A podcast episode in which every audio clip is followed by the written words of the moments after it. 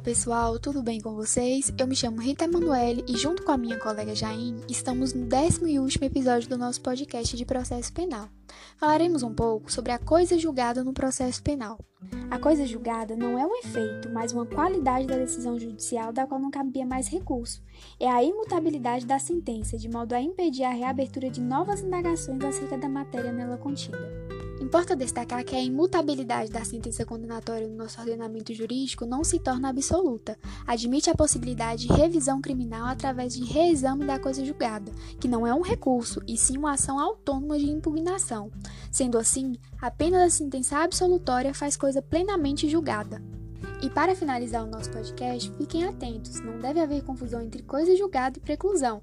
A preclusão é fato processual extinto de caráter secundário, que tem o fim de obter que se impeça o prosseguimento do processo com possibilidade de discutir novamente uma mesma questão.